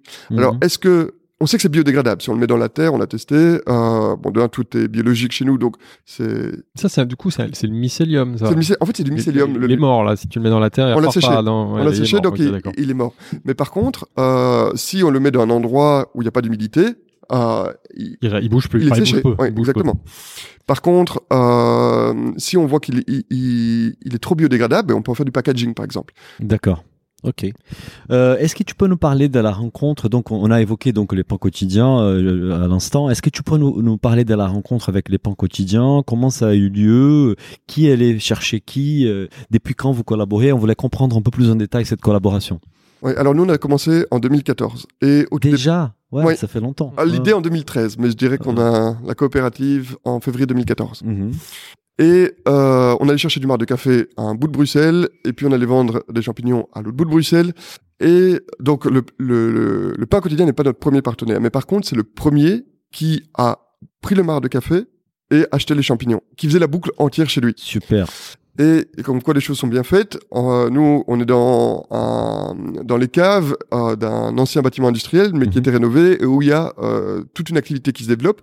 Et le pain quotidien a créé un restaurant ici, mais aussi mis son siège. Et donc, ça c'était l'hasard ah, de la vie. Le hasard. Moi, je me demandais si vous étiez installé après, justement, euh, pour vous rapprocher du pain quotidien. Non, vous y étiez déjà. D'accord. D'accord. Et, et, aujourd'hui, comment ça fonctionne? Parce qu'au départ, tu disais euh, que vous alliez chercher ça en vélo, à vélo, et ensuite tu l'as fait référence qu'aujourd'hui, avec les pains quotidiens, ils vous ramènent les cafés. Euh, tu peux nous expliquer aussi la logistique, euh, comment ça fonctionne C'est ce qu'on appelle la logistique inverse. C'est-à-dire que euh, nous, ce qui nous intéressait, c'était de trouver en même temps comment on a un impact. Le vélo a un impact social, mhm. un impact économique et un impact environnemental. Et par contre, le pain quotidien, il a des restaurants partout dans le monde, mais nous, on recycle le marc de café de Belgique partout en Belgique. C'était plus possible. Mhm. Ce qu'on a appris, c'est qu'il allait livrer du pain frais tous les matins. Et que le camion revenait vide. D'accord. Et là, il récupère le, marc, de café et il nous le ramène. Donc dans chaque boutique pain quotidien, il dépose la quantité des pains et, il ramène le marc de café chez nous. Et il fait ça systématiquement et après il dépose tout ici quoi. Oui. C'est bien parce que ce que tu disais tout à l'heure dans le modèle économique, ce qui vous coûtait le plus cher, c'est la ramasse, c'est la récolte de, enfin la récolte, la ramasse de, du, du, du marc de café. Ouais, Donc c'est un bon partenariat à ce niveau-là déjà. Oui, c'est à, plein de niveaux, mais ce que je veux dire, c'est que c'est ça qui est chouette, c'est que les rêves qui paraissaient fous, au final, on ne sait pas ce qu'ils vont donner. Il y en a mhm. plein qui, qui sont arrêtés, c'était les mauvais, mais il y en a des bons. Et euh, ah, là, là c'est un bon. là, c'est un bon, mais euh, je veux dire, si on parle à un grand groupe qui reçoit sa matière de première gratuite chez lui tous les jours, oui. c'est hyper innovant. Oui, oui, c'est clair, c'est clair. Donc, nous, on a une matière première qui arrive. Et aujourd'hui, donc, les pains quotidiens achètent les pleurotes ou une partie des pleurotes pour utiliser dans ces recettes. Exactement. Et ça, c'est la, la dernière étape de la collaboration qui est venue un peu plus tard, en fait. Alors eux ont commencé dès le départ. Dès le départ, acheter les départ, Donc euh, le, pain quotidien, moi je me souviens très bien quand on s'est rencontrés, ils ont dit on va faire euh, le partenariat en entier. Mhm. euh, nous, on, on, existait depuis trois ans. On allait chercher du marc de café chez un autre partenaire qui existe toujours. On allait livrer des champignons dans les magasins bio et les restaurants. Mais le pain quotidien nous a fait accélérer ça très fort parce que il nous a fait doubler la production grâce au marc de café qu'il apportait et aux champignons qu'il achetait. Super. Donc il l'a mis dans ses recettes. Et là, l'actualité dont on parle en particulier aujourd'hui, c'est la, la, fameuse création de ce vegan bun. Donc c'est vraiment, ils ont créé une recette avec vos pleurotes. Oui. Exactement. Donc, il, qui a eu l'idée C'est ça vient de vous Ça vient d'eux Alors les recettes, c'est nous on fait les champignons, on fait l'amont. Ah. Euh, est-ce qu'on pourrait goûter ces, ces, ces burgers-là? Parce que ça me donne très très très je envie. C'est ce qu'on va aller faire. On va aller, on va aller retrouver Alain et tous les quatre, on va goûter ce fameux vegan bun depuis le temps qu'on en parle. Ça te va, Julien? On va pour goûter les, les, les Ouais, super. C'est parti. Allez. Le pain quotidien. Alors messieurs, on a passé pas mal de temps avec vous, c'était très cool, on en sait désormais beaucoup plus euh, sur les, vos motivations et les raisons de cette collaboration. Maintenant, on veut en savoir plus sur ce fameux vegan bun, on en parle depuis tout à l'heure, et surtout mmh. le goûter. Mmh. Il a l'air assez appétissant en tout cas, mais on a évidemment encore quelques questions avant ça. Alors déjà, qui est-ce qui a conçu la recette? C'est plutôt du côté du pain quotidien, j'imagine Oui, bon, nous, le, au, départ, euh, il y avait la matière première. Au départ, il y avait la matière première. Et donc, euh, le business de la bouffe, je dirais la, la restauration, euh, est, est, en, en, permanente évolution. Donc, euh, on mange différemment maintenant qu'avant, etc. Et donc, je dirais, euh, pain quotidien, c'est quand même un concept omnivore, parce que bon, je dirais à la fois, on il faut des choses healthy, des choses gourmandes. Bon, un peu moins de viande, mais bon, un très bon jambon sans nitrite. On, on, dit, on dit pas non, ouais. Voilà. Et donc euh, euh, ici, on a nos tous les trois mois, on a nos, nos cartes qui changent. On essaie de, de, faire des produits de saison. Mhm. Et puis en hiver, l'avantage des champignons, ça pousse. Et euh, on s'est dit, ok, on a besoin d'une offre euh, un peu vegan pour euh, ce trimestre, les champignons, et puis un moment, je sais pas, il y a quelqu'un qui est sorti, mais pourquoi on fait pas un vegan pulled pork hein, Bon, euh, désolé pour l'anglais. Uh Ici à Bruxelles, on est quand même. Euh, ah, bien sûr. Hein, on est un ville international. On, on, a un pays euh, fédéral avec des, on a des frontières linguistiques en Belgique, donc parfois. Vous avez plusieurs langues. L'anglais, c'est un peu, c'est un peu plus neutre. Et voilà, de fil en aiguille, bon, on fait pas de burger, donc on est. À un moment, on s'est dit quelque chose de facile à manger. En plus, vu la situation de la restauration maintenant, il y a quand même beaucoup de click and collect, de delivery, etc. Donc il fait des choses euh, euh, faciles à manger, portables. Ouais.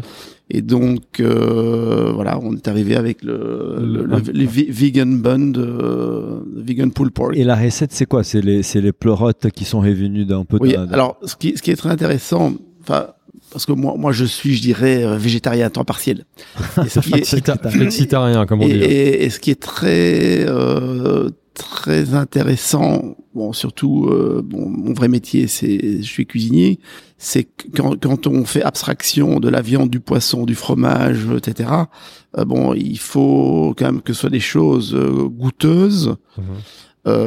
et donc, un plat, c'est toujours la texture, etc. Alors, ce qui est génial avec les champignons, c'est qu'on a de la mâche, donc on peut reconnaître un petit peu, je dirais, euh, comme les, la fibre de la viande. Mhm.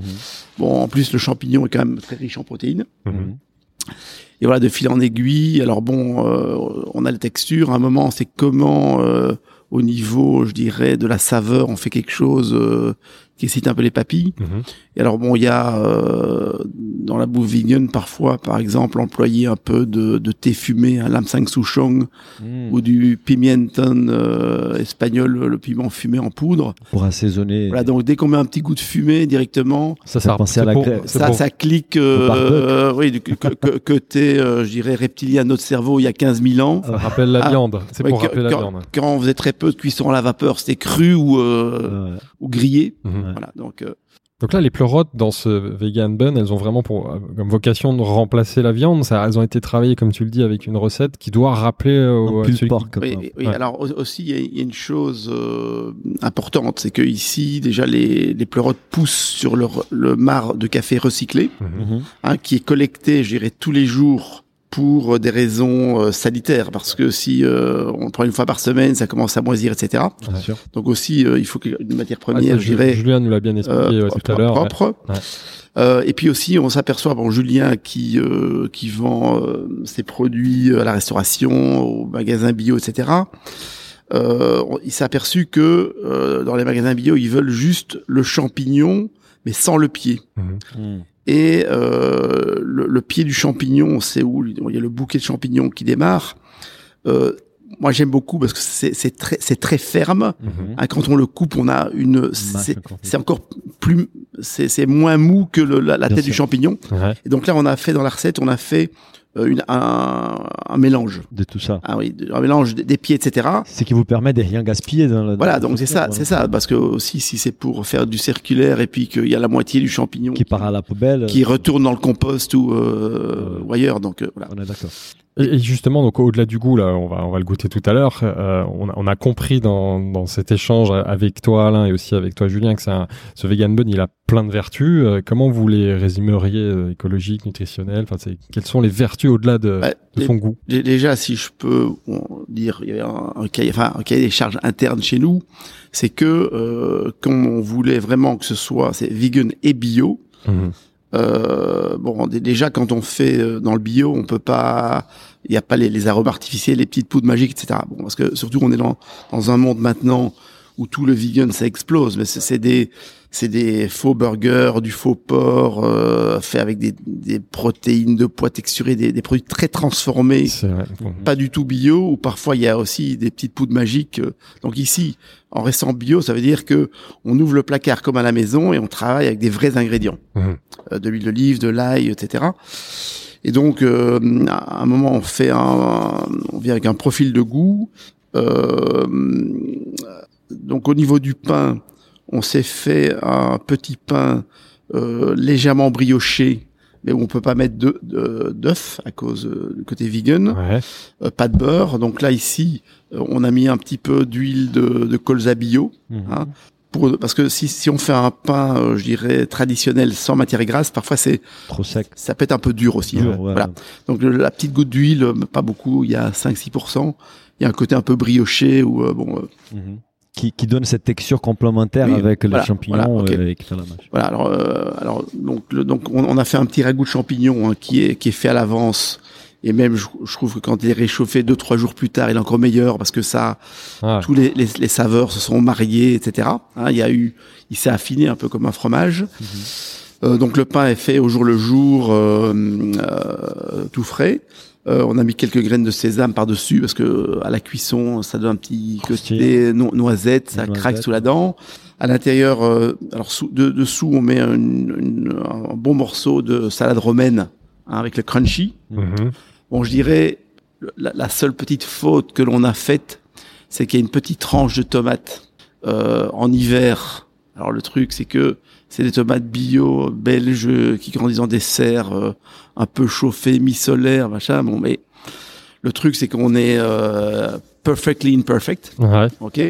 Voilà. Et puis aussi. Euh, si, tu la mettais pas, ça. Alors le, le, truc, c'est que. vraiment manqué, il, là, on aurait dû le faire, à mon avis, idéalement au mois de juin. Hein, et puis, bon, c'est l'hiver. En plus, euh, confinement, machin. C'est. Euh, on vit quand même des, des périodes difficiles. Mhm. Et puis euh, on a essayé sans tomate et puis euh, bon, sans tomate ça marche. À la dégustation, je dis non ça, il, mange la tomate quoi. Et là il y a pas il y a pas d'autres fruits, il y a pas d'autres légumes fruits qui pourraient fonctionner. Une petite question en fait, nous avons nos auditeurs qui, qui s'intéressent beaucoup à la dimension écologique et là les projets il est il est, il est super. Est-ce que vous avez vous êtes amusé à mesurer l'impact carbone de, de ces de ces bannes en fait? Parce que c'est du marc des cafés qui est récupéré, le pleurote qui pousse dans ces marcs des cafés et, et tout ça dans un se passe très proche parce qu'en fait les, les, mhm. pleurotes sont poussées juste au sous-sol mhm. du restaurant. Est-ce que vous vous êtes amusé à mesurer cet impact-là?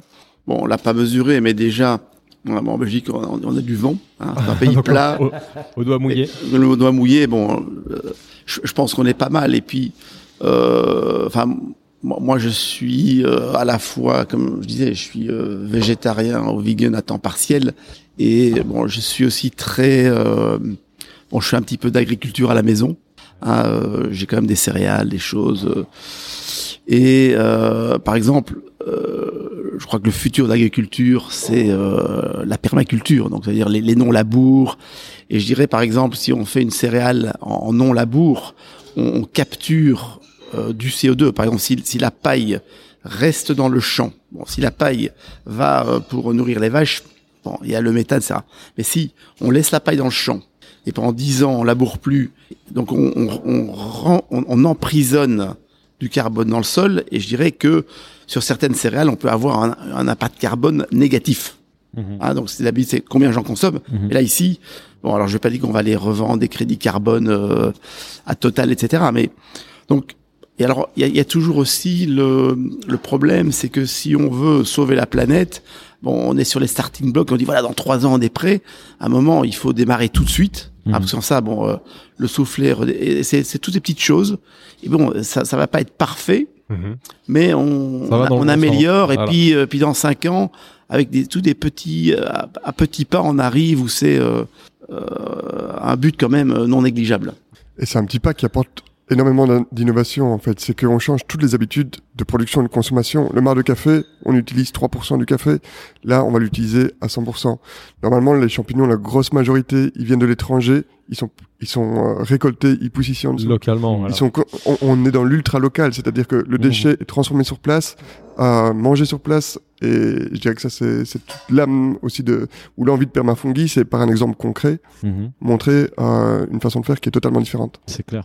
Ça, on a, on a, on a hâte d'égoûter ces, ces, ces BAM. Euh, on avait peut-être une dernière question qu'on a, on a peut-être moins évoqué euh, euh, quand on était avec toi, Julien. C'est la partie de, des créations d'emplois. En fait, l'impact social aussi, parce que c'est, une partie importante de la démarche de Permafungi. Euh, est-ce que tu peux nous parler aussi de cette partie-là, parce que ces burgers finalement, ils contribuent aussi à, à avoir un impact social positif. Et je vais reprendre l'exemple de la permaculture. Nous, on, on se base beaucoup là-dessus et parfois dans la permaculture, on oublie la notion humaine et l'humain fait clairement partie de la permaculture. Bien sûr. Et notre idée, c'est ça, c'est d'arriver à trouver cette symbiose entre les mhm. déchets qui n'en sont plus entre le produit final, mais aussi de créer un nouveau savoir-faire à Bruxelles, c'est-à-dire que euh, le, le, métier de voir quand le champignon est bon à être récolté, de, de, le, de le, faire grandir, etc., c'est peu valorisé, et en particulier en ville. Et c'est d'arriver à amener ça, en particulier avec des gens qui sont peu valorisés sur le marché de l'emploi, et qui, chez nous, sont considérés comme les meilleurs professionnels top ça. Bah, j'ai hâte de goûter ces burgers. Il a, voilà, il a des vertus nutritionnelles, écologiques, mmh. sociales. Maintenant, est-ce qu'il est bon? Oui. Ah, vas-y, tu vas rajouter quelque chose. Juste, une chose, parce que bon. Surtout qu'on l'attend, il, va arriver. Hein, pour dans, dans, dans, dans, dans, ma petite carrière de cuisinier, bon, des champignons, j'en ai vu euh, de tout, euh, depuis euh, des, des, truffes très très chères, etc. Mais la, la, la qualité des champignons est incroyable parce que euh, on les reçoit, ils sont euh, ils sont frais du jour, et puis ils sont euh, ils sont pas gorgés d'eau. Ah, pas, pas, parfois il y a des champignons dans des barquettes, on a l'impression qu'ils ont trempé dans l'eau pour à nous vendre de l'eau. Et ici ils, sont fermes, ils sont très très peu très peu mouillés. Ouais. Et donc au niveau de la concentration des goûts, c'est formidable. Ah, c'est comme quand on a une petite fraise euh, de, de 10 grammes ou une fraise euh, espagnole en hiver de 80 grammes, mhm. il y a le il y a le même goût dans 10 grammes que dans 80. Donc il y a vraiment très concentré. Oui, c'est ça, c'est l'extrait sec, je dirais là. Oui, nous, euh, bah, ceux qui aiment cuisiner à la maison, c'est mon cas. Quand on a l'habitude d'acheter des champignons, on voit quand on les met dans, la, dans une poêle que ça perd beaucoup de matière, ça perd beaucoup d'eau. Et quand tu achètes un champignon des meilleures qualités, tout de suite, les résultats, ils sont pas les mêmes. Euh, les, les, les ils arrivent. Ils sont en train d'arriver en live pour expliquer à nos bah, auditeurs moi, qui ne voient pas l'image. Euh, bah déjà, il a, c'est ce que tu expliquais en fait, les sésames, et on va, on va voir des, des photos qu'on va mettre sur les réseaux sociaux, mais les sésames tout de suite, ça apporte euh, ces côtés assez euh, jolis et qui, et qui donne la croustillance. Et puis, et, puis, en plus, comme c'est du sésame bio, hein, il y, a, y, a, du sésame euh, blanc et sésame noir, mais le sésame blanc c'est du sésame complet. Ah. Hein, parce que le, par exemple, si, si, on voit les graines de sésame euh, chez, pour pas les nommer, euh, chez euh, McDo, Burger King, c'est des, des, des, graines très très blanches qui ont été décortiquées. Ouais. D'accord. Ah, donc de, ici même le sésame blanc, c'est du sésame complet, ouais. et le sésame noir aussi est complet. Donc c'est. Euh... Bah, on va les goûter, on, Philibert. On, on, le goûte. Là, bah, je viens, de, je viens de, couper en deux. Bah, je te laisse goûter comme ça. J'ai continué la discussion. On va, on va perdre les auditeurs, mais je. Ouais, mais, mais, déjà l'arôme, on les sent tout de suite. Le, c'est, ça sent vraiment très fort le, les champignons. Euh, alors raconte-moi, Philibert, qu'est-ce que tu, qu'est-ce que tu ressens? La texture, les goûts? Mmh, c'est très bon déjà. Ça va être simple. Hein. Ah bon, moi j'arrive même à écouter quand vous. je fais, je fais des bruits comme ça, les gens imaginent vraiment qu'on est en train de goûter comme ça. Ah, c'est vrai. Euh, déjà, le bun, la cuisson du bun, euh, très bien. Et c'est vrai qu'on retrouve un peu cette texture de, de, viande et un goût fumé. Alors ça, tu le dis, le goût fumé, ça vient de, des, des piments, ça vient. De... Alors, il y, a, y a un petit peu de miso. ça, c'est un peu le côté umami. Euh, et puis il y a le, le, le piment, piment euh, fumé, euh, mmh. le pimenton euh, espagnol. Ouais. Bon, alors ici, au niveau du piquant, moi je suis, je voyage beaucoup, j'ai J'aime le piquant. Bon, là, là on, on l'a fait, je dirais light. Ah, mais il y a toujours, euh, on peut avoir un petit harissa. Euh, on a un, super petit harissa euh, bio tunisien là. D'accord. Avec que je travaille depuis 25 ans. Hein, qu'on dilue un peu avec, l'huile d'olive ou même une petite goutte de tabasco. Hein, celui qui veut le, le petit kick. Ouais, et la texture, Daniel, qu'est-ce que t'en penses du coup? Moi, j'aime beaucoup. Ouais. Euh, j'ai vraiment la sensation, comme il disait, en fait, si l'ambition était de reproduire un pulled pork, euh, moi, je ressens vraiment ça parce que c'est de la viande mmh, filochée comme ça et, les champignons coupés donnent un peu cette sensation des petits bouts de viande qui rentrent. Je pense qu'à l'aveugle, on fait goûter ça. On, on, se demande quand même ce que c'est comme type de viande, mais on sent que c'est de la viande. Et alors, il y, a une chose aussi, c'est que euh, au niveau diététique ici, au niveau matière grasse, on est très très bas. Il y a un peu d'huile d'olive hein, pour la préparation des champignons, mais la, le bun aussi est très bon. Il y a un tout petit peu d'huile de colza bio, ouais. et donc la, la, la, charge en matière grasse, elle n'est pas énorme. Oui. Ouais.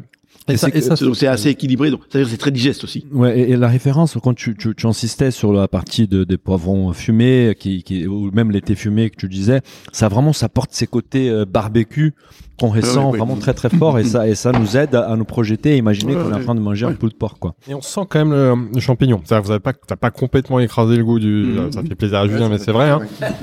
on, on, sent quand même qu'on est en train de manger. Alors je suis pas un expert, je pourrais pas dire c'est un pleurote, mais ça mm. sent le champignon. Donc tant mieux. c'est pas de la chimie qui transforme euh, un champignon en. là, là, là, ce qui pourrait être sympa, ce serait d'avoir un petit peu de pleurote cru ouais. avec euh, sel, poivre, huile d'olive à côté, juste pour euh, un petit condiment. Euh, et faire une texture supplémentaire, en fait. Que aussi dans, dans, dans, les champignons, hein, bon ça il faut faire comme attention, mais tous tous les champignons peuvent être consommés crus. Hein. Il y a c'est quand même assez. il y a par exemple une, une, une, la morille crue, bon est toxique, alors que cuite. Donc là il faut quand même faire, faire attention. Et quand est-ce qu'on va pouvoir goûter ces, ces, ces bannes en France en fait parce qu'elle n'est pas encore disponible? Non, ça, ça, ça arrive euh, d'ici deux, deux, semaines, je pense, c'est ça Deux semaines, bon, sachant que là on enregistre euh, mi-janvier, donc c'est fin janvier. Hein. Voilà. Ce sera de, mm. fin janvier, on va diffuser l'épisode fin janvier certainement. Donc au moment où on diffusera, nos, nos éditeurs, s'ils veulent tester cette expérience, on les invite à aller dans tous les pains quotidiens, donc euh, en France, notamment à Paris. bah, et est-ce qu'il y a des choses qu'on a oublié de dire par rapport au, au, au BAM Est-ce qu'il y a des choses que vous voulez euh, rajouter par rapport à la collaboration? Est-ce qu'on peut s'attendre à des nouvelles collaborations entre Permafungi Parce qu'on a vu que Julien il, il, est encore en train de développer des nouvelles techniques pour faire pousser d'autres champignons. Est-ce que demain on va voir d'autres d'autres collaborations bah, émerger? Déjà avec Permafungi, ça fait pas mal de temps qu'on travaille. On a déjà fait des, euh, des, des soupes aux champignons euh, des, des, quiches. Euh, bon, donc c'est pas, euh, on s'est pas rencontré d'hier, quoi. Ouais. C'est pas un one night stand. Ouais. Comme on l'a dit tout à l'heure, vous êtes vous êtes dans les mêmes dans les mêmes lieux à Bruxelles. Ouais, donc c'est forcément il y aura. On, on est un vieux couple. Enfin, bon, trois ans. trois ans, c'est déjà, c'est quoi C'est les noces de. Ah, je sais pas. Je sais que c'est pas mal. en tout cas, merci à tous les deux d'avoir pris le temps de nous expliquer un peu la l'origine, l'exécution de cette collaboration qu'on vient de goûter. Surtout nous faire goûter. Qui, franchement, euh, vaut le coup. Ça ouais, surtout que j'étais dubitatif au début sur le côté euh, vegan bun, mais c'est franchement très très bon. Honnêtement, bravo. Surtout quand on connaît en plus toutes les vertus qu'on a évoquées pendant un an, euh, pendant un an, pendant une heure et demie. Donc merci à vous deux. On croise les doigts pour le lancement et à très bientôt. Merci. Merci. Merci. Au revoir. On espère que cet épisode vous a plu. Toutes les infos sur cette offre sont disponibles sur les sites desgoutbouffe.com. À, très, bientôt.